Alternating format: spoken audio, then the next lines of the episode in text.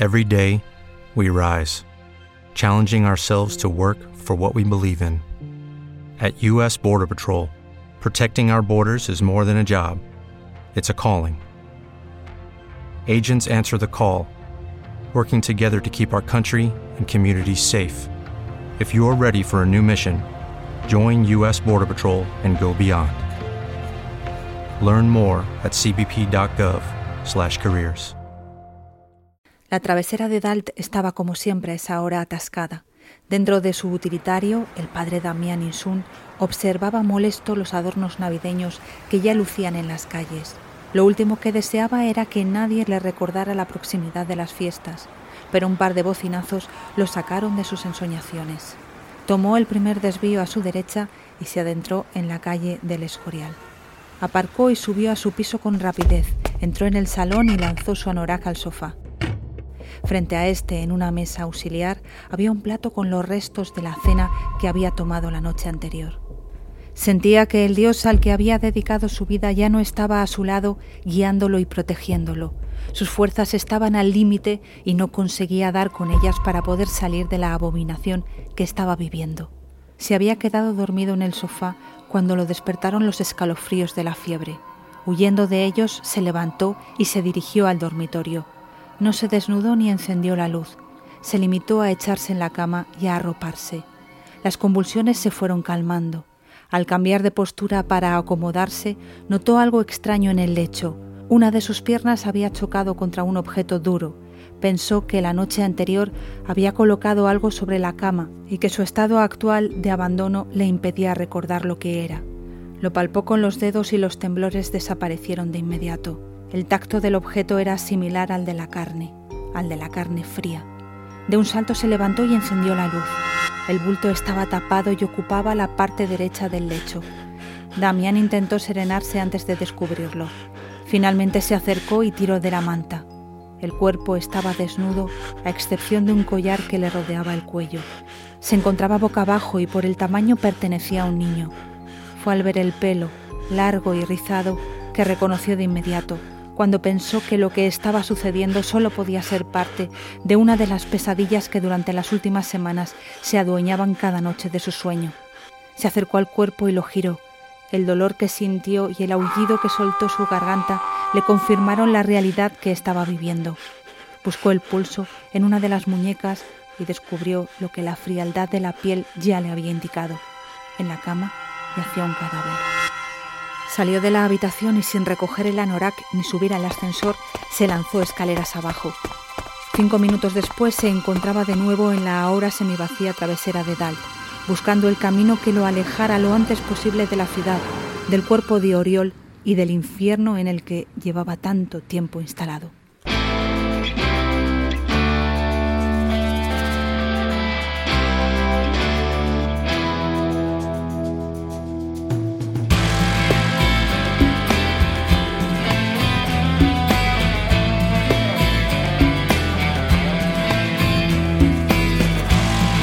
Soy Ana Vallabriga y estás escuchando el podcast Sin Ficción, el podcast de la editorial Al Revés sobre crímenes reales y literatura. Desde 2018 la colección Sin Ficción, dirigida por la escritora y periodista Marta Robles, aborda crímenes reales contados por los periodistas que siguieron, en primera línea, cada uno de los casos.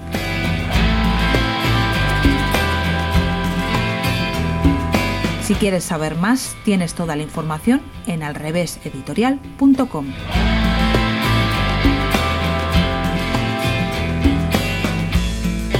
Soy Félix García Herrán, eh, tengo la suerte de ser editado por Al Revés Editorial.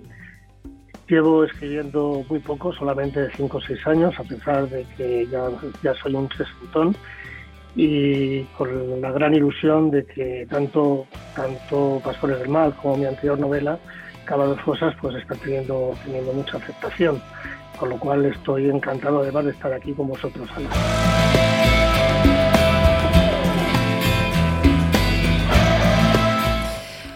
Bueno, bienvenido Félix. Nada, eh, como comentaba antes, es un placer para mí, es un auténtico honor estar contigo. Eh, hablando y discutiendo acerca de cosas que nos interesan a todos. Sí, cosas que están pasando y cosas que, no nos gustan. A veces miramos para otro lado, pero hay veces que hay que enfrentarlas porque eh, hoy hablamos de un libro, Pastores del Mal, tu libro, que se publicó en mayo de 2021 y nos sirve para hablar en sin ficción de un tema durísimo. Sí, eh, es más, cuando, cuando la novela estaba ya prácticamente acabada, hubo un momento en que pensé que me había equivocado, que, tenía que haber buscado otro, otros elementos, otro argumento, porque la verdad que escribirlo fue, un, fue, fue muy duro y sobre todo fue muy duro todo el periodo anterior a, a, sentarme a escribir, a escribir lo que es el tiempo que estuve hablando pues con cuidadores, con, con policías, con víctimas, con educadores, eh, viendo qué es lo que había detrás de, algo que ahora mismo creo que es, si no la lacra más importante que tiene la sociedad occidental y la sociedad mundial, es una, una, una de las que más. ¿no? Por eso tuve momentos de flaqueza, pero cuando acabé creo que había, que había cumplido un poco la obligación que tenemos todos los que escribimos que, es hablar de lo que está pasando en el mundo, ¿no? Poner nuestro granito de arena, unos los ponen más grandes y otros más pequeños, pero sí intentar ayudar a que tengamos cada vez una sociedad mejor. Y si encima lo haces eh, y la gente y las personas que lo leen pues eh, disfrutan, entre comillas, leyendo con tu, con tu prosa y documentándose sobre, sobre algo que está pasando en el mundo, pues mucho mejor. Bueno, estamos hablando de la pederastia, ¿no? Es de lo que trata eh, el tema de fondo que hay en tu libro.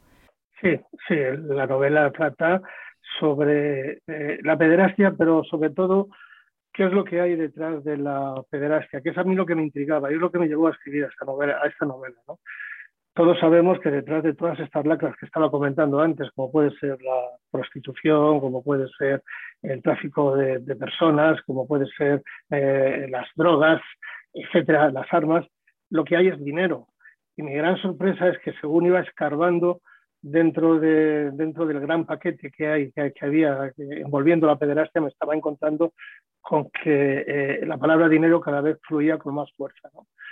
Es muy duro de, decir esto, ¿no? pero detrás de las imágenes que está viendo un pederasta en, Ohio o en, Nairobi de, de, una criatura de cuatro años interactuando con un adulto, hay un porcentaje muy, muy elevado de posibilidades que detrás haya unos padres que hayan vendido esas imágenes. Esto es duro que lo digas porque, claro, es muy fácil juzgar a esos padres, pero también es que todos estos negocios se basan en la necesidad de otras personas, ¿no? En la vulnerabilidad de otras personas. Efectivamente, porque eh, eh, todas estas todos estos elementos, por llamarlo de alguna forma, que se están están aprovechándose de, las criaturas son los que están más cerca de los indefensos. Claro, por eso la Iglesia tiene tantas papeletas en el bombo, ¿no? Porque, porque son también son de las, de las organizaciones que están más cerca de los niños.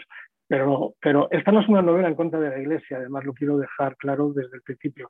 Es una novela en contra de, esos eh, pseudoeducadores o de esos pastores del mal que eh, en contra de su primera obligación, que era cuidar a su rebaño, a ese rebaño de corderos o de corderitos, por llamarlo de alguna forma, se están aprovechando de ellos precisamente por la vulnerabilidad que tiene un niño de siete años, que es lo más fácil de engatusar del mundo. Y detrás de eso puede estar eh, eh, un cura de, aldea, como puede estar un, un mando medio de los Boy Scouts, o como puede estar eh, un profesor de gimnasia, un médico de gimnasia, como hemos visto, como hemos visto últimamente. Desgraciadamente, eh, esto no tiene, no tiene nombre y apellidos, ¿no? puede afectar a muchas personas.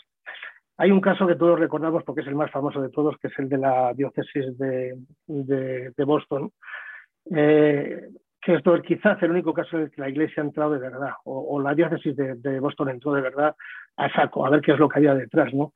Y detrás lo que se descubrió es que había un 1% de sacerdotes que estaban metidos eh, en este asunto, en este asqueroso asunto. Eh, ese 1% es muchísimo, pero no hay que olvidar que había 99 justos.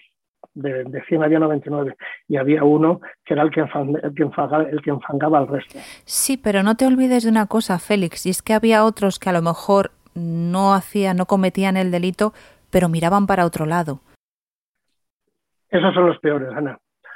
Eh, hablo mucho de ellos en el libro, como tú, como tú sabes, que quizá para mí el peor es el que está mirando hacia atrás y el que está permitiendo que, que, todo, que todo esto pase. Yo quizás el, lo, que más le, lo que más le echo en cara a la Iglesia, eh, y soy una persona más que se ha educado en la Iglesia, pero lo que más le echo en cara a la, Iglesia es que no ha sabido coger el toro por los cuernos y, intentar solucionar de raíz lo que, todo lo que estaba pasando, que, era, que, es, que es muy duro.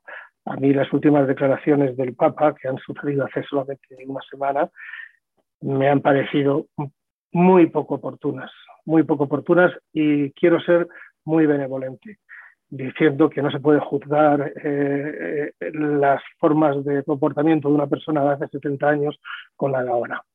Eso a lo mejor puede, puede valer para, para otro tipo de comportamiento, para el comportamiento en la sociedad, el comportamiento en una empresa, o el comportamiento incluso ante el cortejo.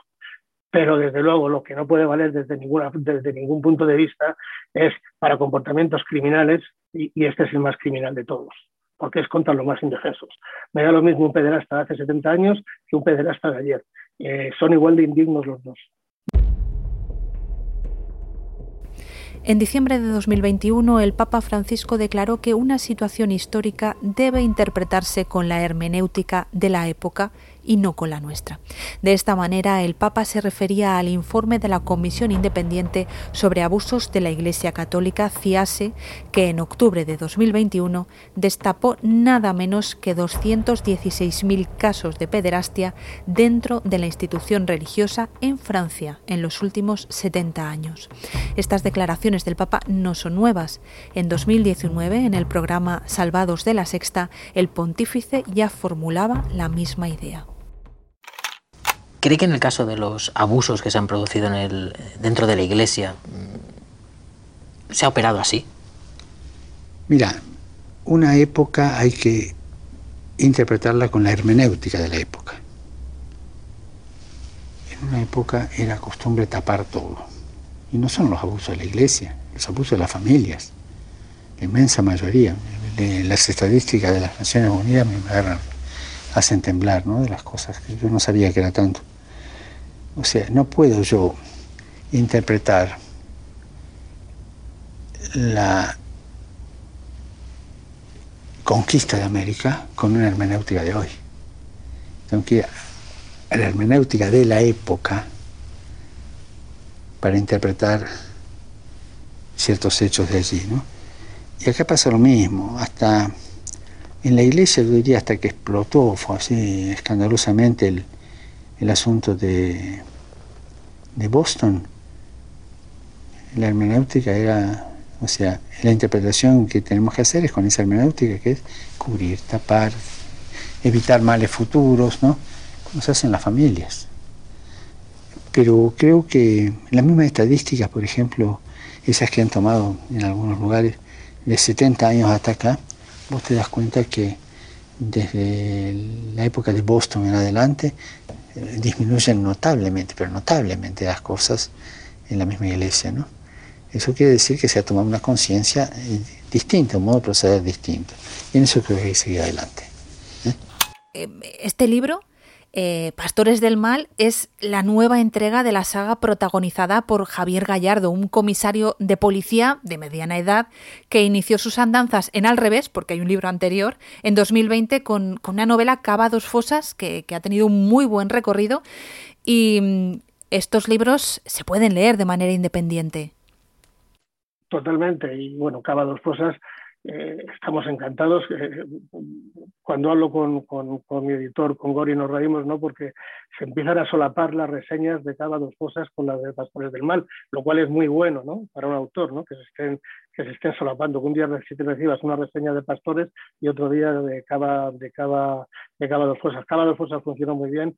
De hecho, Estandarte la nombró como, me nombró a mí como autor revelación del año eh, fue finalista del Premio Negra Inmortal. He tenido la fortuna que el grupo A3 Media eh, ha comprado los derechos para una película que va a dirigir David Pérez Añudo y esto quizás a lo mejor ha tirado de Pastores del Mal para que Pastores del Mal también esté funcionando muy bien y que eh, Atlantia eh, haya también comprado los derechos para otra futura película. la verdad que estamos muy contentos, muy felices de estar con, con, con, la gran familia del revés y, cumpliendo un sueño, un sueño quizás que me ha llegado a lo mejor un poco tarde, porque yo no había escrito nunca, yo me puse a escribir con 58 años, eh, yo soy director de hotel, eh, odiaba, odiaba escribir hasta los, los artículos que tenía que escribir por mi profesión, ¿sabes? Pero, pero bueno, eso, esto está aquí, ya estamos trabajando en la siguiente, que está prácticamente acabada, y la verdad que, que muy felices. No, es para estarlo, desde luego, porque has tardado, pero vamos, has llegado y, has besado el santo, como se suele decir. Sí, sí muy, contento.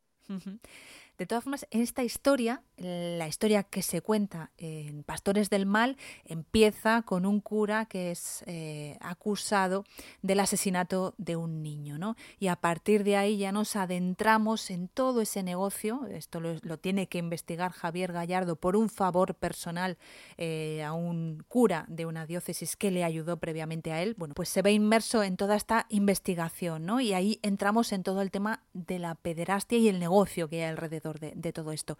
Porque es verdad que hemos visto casos reales y casos novelados, historias noveladas, donde lo que se hace es tratar el caso de un pederasta concreto, ¿no? Hemos, aquí hemos hablado del caso del pederasta de Ciudad Lineal. Pero lo que tú planteas, como decías antes, es el negocio. ¿Cómo te has documentado para escribir esta historia? Bueno, eh, eh, a, mí el tema me ha llamado siempre la atención, quizá, quizá porque eh, yo estuve cinco años, eh, los, hasta los 10 hasta los 15 en el seminario de Alcalá de Henares. Eh, ya adelanto, spoiler, en ningún momento tuve ningún caso de abuso en mi persona, jamás, jamás, pero sí he observado cosas que, luego ya cuando, pasan años te empiezas a preguntar y que bueno, porque ¿cómo, ¿cómo es posible que hubiera un grupo, un florilegio de niños que eran privilegiados, ¿no? Y, y, ahora empiezas a mirar qué cosas que pasaban, pero que desde luego para nada eh, puedo yo asegurar que hayan pasado fuera de, fuera de mi imaginación. Eh, cuando empecé a hablar, eso sí, ya con, con, como, con, como, como estaba comentando, con las víctimas, con los educadores, con los psicólogos, entonces empecé a entender qué es lo que había detrás, ¿no? Y, qué es lo que hay detrás de una, de criatura de 8, 9, 10 años, que lo que ve es que eh, su punto de referencia, que es su educador, se fija en él, eh, es más amable con él que con el resto de los niños, ve que le eleva por encima de los demás, ve que tiene con él una serie de atenciones y él empieza a sentirse cada vez más cómodo y cada vez más a gusto, hasta que eh, malignamente eh, eh, el educador eh, le capta en sus redes y a partir de ese momento ya puede llegar a hacer con él lo que, lo que, lo que quiera. El niño no se va a dar cuenta en ese momento, se va a dar cuenta dentro de 10 años o de 15 años, cuando la bomba de relojería que ha depositado ese, ese, indigna, ese indigno pastor en su cabeza le, está y vea que ha sido, idea que ha sido, que ha sido utilizado. ¿no?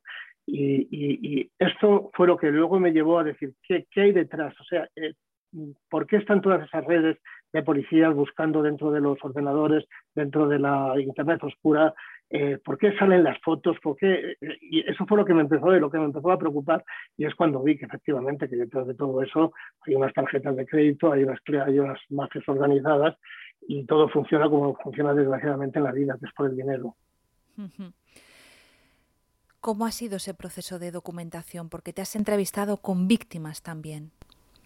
Sí, ha sido un proceso duro. Ha sido un proceso duro, eh, quizás más con los policías, con los policías que tienen que estar eh, en una labor quizá la más ingrata que hay, que es estar eh, rastreando la red, investigando, mirando continuamente webs y eso, vamos, según me comentaban ellos, es algo, es algo tremendo y las víctimas eh, lo, llevan escrito en los ojos.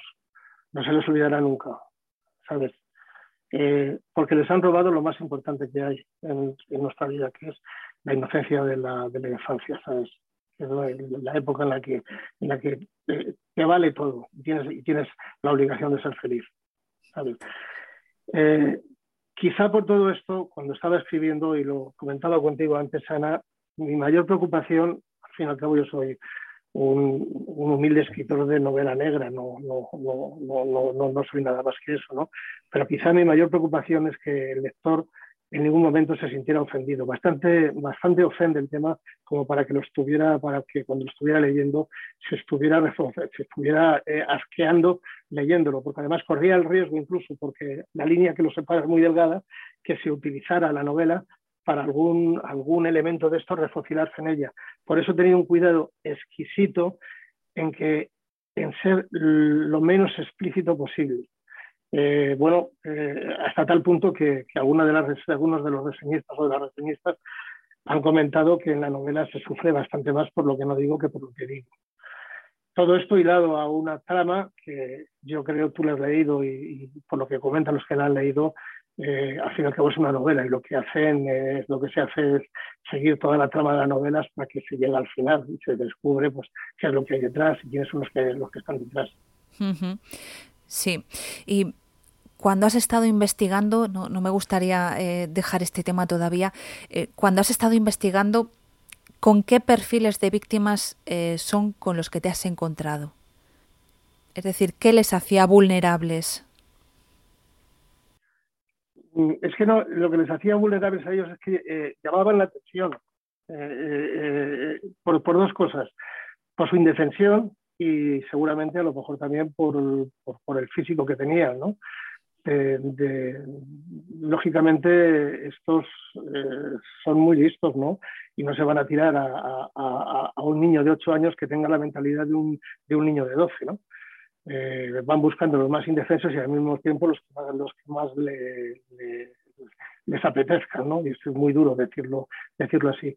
Entonces lo que me contaban estas víctimas precisamente era eso, que ellos lo que, lo que, lo que se encontraban cuando, cuando les ocurría es como Alicia en el País de las Maravillas, les habían abierto un mundo increíble donde les invitaban a, los aposentos del, educador y donde todo era, donde todo era maravilloso y donde, y donde se veían por encima de sus, de sus compañeros. Esa es la trampa. El, que, el hacerte sentirte que no, mira, tú vales mucho y tú, va, tú de mayor vas a, vas a ser muy importante y tú, eh, yo me voy a preocupar en que, ti, en, que, en que tú llegues muy lejos o sea, todo ese baño y todo ese engaño es lo que, es lo que les sirve, desde luego, para entrar como entran. En el programa El Intermedio de la Sexta, Gonzo entrevistaba a un hombre que fue víctima de abusos sexuales en la infancia por parte de un cura amigo de la familia. Este es su durísimo testimonio. Con nueve, ocho años, mi madre tenía hecha la relación con este sacerdote que había estudiado con un tío mío en el seminario, por eso había tanta confianza. Y empiezan los abusos con diez años, en los campamentos, en, los espacios que había habilitados para los jóvenes para jugar y pasar ahí el tiempo. ¿Cómo comienzan los abusos? ¿Qué pasos son los que da él para ganarse tu confianza, para conseguir estar a solas contigo en el lugar donde podría hacer lo que quería? Eh, pues como con muchas otras víctimas de la parroquia, había una sala de juegos, había un, salón con chimenea y con mesa camilla, tenía el palomar con pájaros, con canarios, siempre había un hueco y un sitio donde llevar a un niño de 10 años. En la tienda de campaña donde yo dormía 15 días de campamento con él, iba al campamento que no me correspondía de ayudante, ¿no? Y dormí 15 días seguidos con el cura y tu madre de cocinera en otra tienda de campaña, eso me acuerdo. Me acuerdo de desconectar el teléfono en casa de mi madre para que no sonaran las llamadas o escaparme cuando venía el cura a tomar café, ¿no? Eran ya señales, ¿no? Me acuerdo del miedo, del horror, de querer escapar de eso y no, no poderlo decir de ninguna forma. Me acuerdo de la tortura mental que llevo encima, ¿no? Eso sí. Eh, yo en la tienda de campaña, cuando dormía con él, yo no dormía bien. Eh, claro, tenía problemas de sueño. El cura tenía botiquín, a mí me daba pastillas para dormir por las noches en el campamento. ¿Piensas en hablar con alguien? ¿O como me dices que tenía tan controlada tu familia y tu entorno, sabías que no había nadie que te pudiese creer? No había nadie. Yo ya era conflictivo, empiezo a tener problemas en los estudios, empiezo a comportarme de maneras extrañas y a quien preguntan para pedir ayuda es al cura. Eh, cuando se dan cuenta que yo no estoy bien y le plantean llevarme a un psicólogo y él, la frase es contundente, dice que eso que es un sacadineros, que no, que no hay traumas sino pecados sin confesar, ¿no? como intentando criminalizarme más a mí. Pero los, los pecados sin confesar eran los suyos. ¿no? Aguantas y te retrotraes y, y eso, y tiras para adelante con la cabeza agacha Nueve años. Nueve años, hasta los 19, que ya tenía yo capacidad de dar un guantazo, pero estás ahí totalmente controlado, es, indefensión aprendida. ¿Qué te animó a decírselo a la familia? ¿Por qué te sentiste preparado? No podía más, me estaba autodestruyendo yo por dentro. Me gustaría diferenciar con algunos términos, ¿no? Por ejemplo, pedofilia y pederastia. ¿Cuál es la diferencia entre ambos? Sí, eh, el pedófilo es el que observa eh, las imágenes y el pederasta es el que da un paso más interactuando con, las criaturas. O sea, el, pedófilo se limita, se limita a, estar observando imágenes o estar observando a través del ordenador o incluso eh, imágenes reales, pero no, no llega a interactuar. El pederasta es un pedófilo que al final da el paso, da el paso, el paso eh, último, ¿no? que es interactuar con las víctimas. Es una cosa que mejor va mucho, porque me gustaría que se llamaran al revés. ¿Sabes? Porque parece como que, suena peor pedófilo que pederasta, ¿no? ¿Sabes, lo, que te, lo que te quiero decir? Sí. Una, una, una, una pequeña broma. Sí. Pero, pero eso, eso, es algo, eso es algo que, que muy pocas personas conocen la diferencia entre pedófilo, entre pedófilo y pederasta, pero está ahí, ¿no? Y además la policía lo tiene muy claro, ¿no? Dónde se llega, dónde se llega ahí. De hecho, una de las tramas es de un pedófilo que, cuando llega el momento de, dar el paso siguiente no, no, no, lo, no lo da, ¿no? Eh, digamos que, que, que ver o que lo, lo, que está pasando y se echa, y se echa para atrás, ¿no? Pero, pero los, ya te comentaba, eh, hay, hay diferencias entre unos y otros. Sí, además el pedófilo, digamos, sería el que fantasea con todo esto. El delito está en ver esas imágenes y en interaccionar, porque ver pornografía infantil es delito en España. Totalmente, totalmente, porque tú te estás aprovechando, en, el fondo, eh, eh, eh, pues estás violentando a, una criatura, sea a través de las imágenes o sea, o sea a través de, otra cosa. O sea, no, no le exime, para nada, para nada. No te digo que sea, que sea menos culpable o más culpable que el pederasta, pero desde luego, si, si él no estuviera pagando por esas imágenes al, pobre niño, no le estarían haciendo pasar por el trago de, estar pasando por escenas que no se limitan muchas veces a, simples desnudos, por, supuesto, sino ante las actuaciones con, otros. O sea, no les exime para, para nada al pedófilo.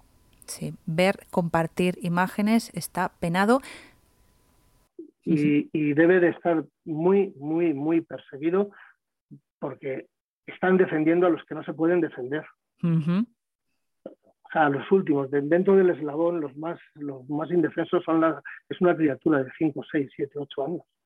Y esos son los que, los que tenemos la obligación, el Estado, la, todo, todo, lo que componemos el Estado, de, procurar que estas cosas no pasen. Correcto. Y también es delito, que esto a veces se pasa por alto, el hecho de ver con menores de edad, con menores de 16 años, ver pornografía, aunque sea pornografía de adultos. Esto también es un delito. Sí, sí, sí, sí, sí, sí. sí. está delimitado por edades porque tienes que poner un límite, por supuesto. Eh, eh, a lo mejor una persona de 15 años tiene la capacidad de poder ver esas imágenes sin que la afecten, ¿sabes? Pero y, una persona de 17 años no, o sea, es que no, no sabes, por eso tienen que estar marcando, ¿no? Pero, pero efectivamente todo hay, un, bueno, de hecho hay una brigada especializada en esto, una brigada amplia y con auténticos profesionales que tienen un mérito tremendo lo que están haciendo, la labor de vigilancia que están haciendo de, Cuando hablas del tema del negocio, hay un caso real que, que nos viene a la mente, que es el caso Epstein. Em, la diferencia aquí es que lo que en la materia que usaban, la materia prima, así de triste es nombrarlo, eh, eran adolescentes. Pero se parecería un poco, ¿no? A ese entramado, em, a ese entramado económico e incluso de poder, de élite que hay también en tu novela. La, única diferencia que hay eh, entre el protagonista eh, malo de mi novela y Epstein es la ligera diferencia que hay de edad entre las víctimas de uno y de otro. Sí, pero esto, claro, el, caso, de Epstein. El caso, de Epstein era de 15, ¿no? 15, 16, 14, 15, 16, y en lo que estamos hablando son niños menores, niños de 8, 9, 10, 11. Eh, pero bueno, eh, me parece me parece igual de aberrante el tema de Epstein.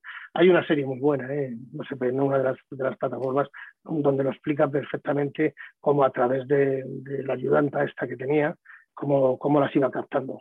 Y también y con más huele, y también lo que hacían era aprovecharse pues de las personas que estaban en situación de indefensa. Da, lo mismo que sea por la edad o por la situación económica.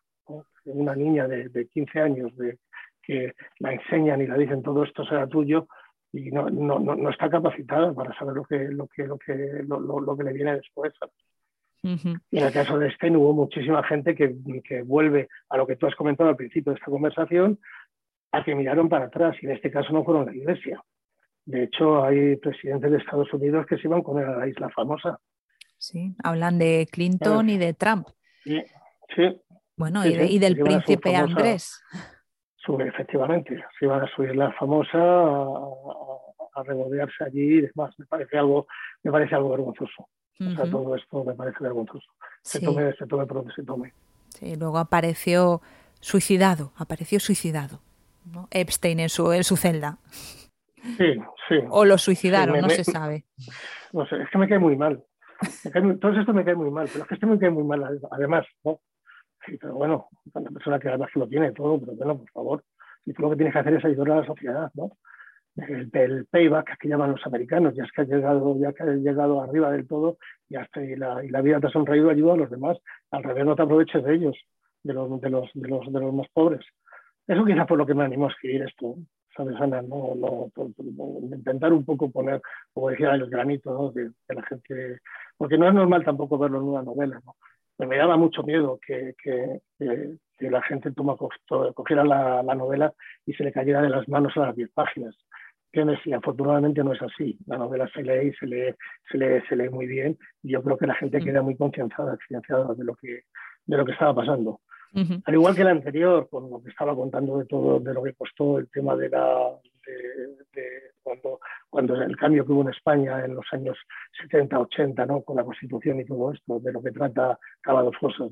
Eh, creo que los que escribimos, y sobre todo los que escribimos novela negra, como comentaba antes, y perdona que me repita, eh, tenemos un poco de obligación de, meter un poco el bisturí y, dar nuestra opinión sobre lo que, sobre lo que está pasando.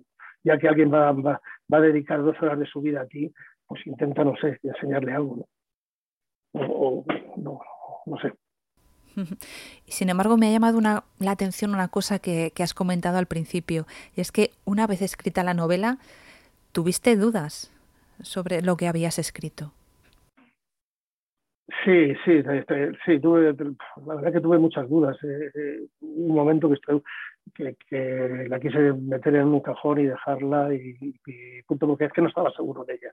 Primero no estaba seguro si la novela se iba a entender bien, si iba a parecer simplemente por mi parte muy oportunista sacar este tema, ¿sabes? Eh, si precisamente lo que iba a hacer, lo que iba a hacer es que se malentendiera y que por en algún momento se pensara que no estaba siendo demasiado firme con toda, con toda, con toda esta historia, y, tuve muchas dudas, bueno, como tenemos, y tú lo sabes perfectamente, todos los autores que terminamos una novela. En las tienes, aunque estés hablando del sexo de los ángeles, imagínate una novela de este tipo, ¿sabes? Y sin embargo, yo creo que toma, tocas el tema con mucha delicadeza y aparte no deja de ser una novela negra, es decir, una novela con mucho ritmo, con mucho misterio, con mucha intriga que manejas muy bien y, y bueno, y nos ofreces un, un tema sobre el que solemos mirar para otro lado, pero que, como decía antes, a veces hay que enfrentarse a ello, ¿no? Hay que, hay que saber. Tenemos obligación de hacerlo. Si no, si no podemos caer en el mundo, en el mundo feliz de Aldo de, Hasley, ¿sabes? Y pensar que bueno, que como no lo tenemos ahí aquí cerca y como esto no me afecta a mí, no, no, no, no, eso está ahí y te puede pasar a ti. ¿Sabes?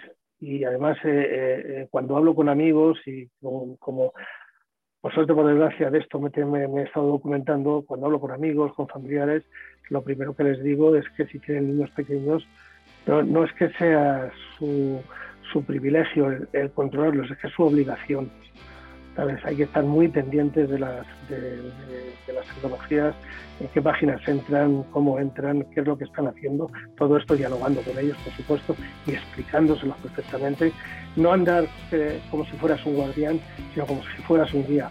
pero los padres eh, tienen una obligación intrínseca con los hijos de no dejar de no dejarles ni un solo momento libres en este aspecto.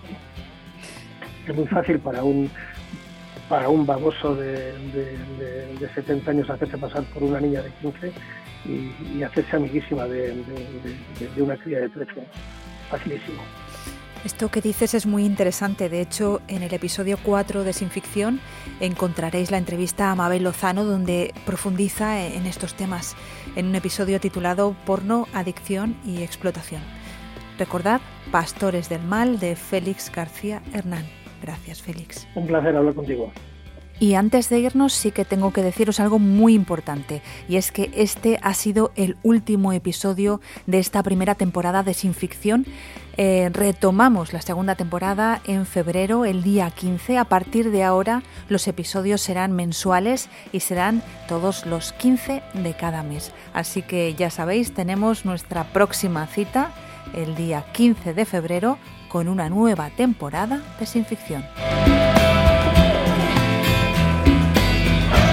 Si quieres profundizar en los casos, visita la web alreveseditorial.com.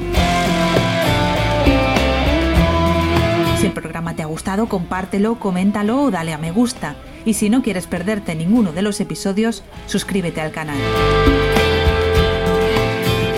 Ya sabes que estamos contigo todos los días 1 y 15 de cada mes. Gracias por escucharnos y por leernos.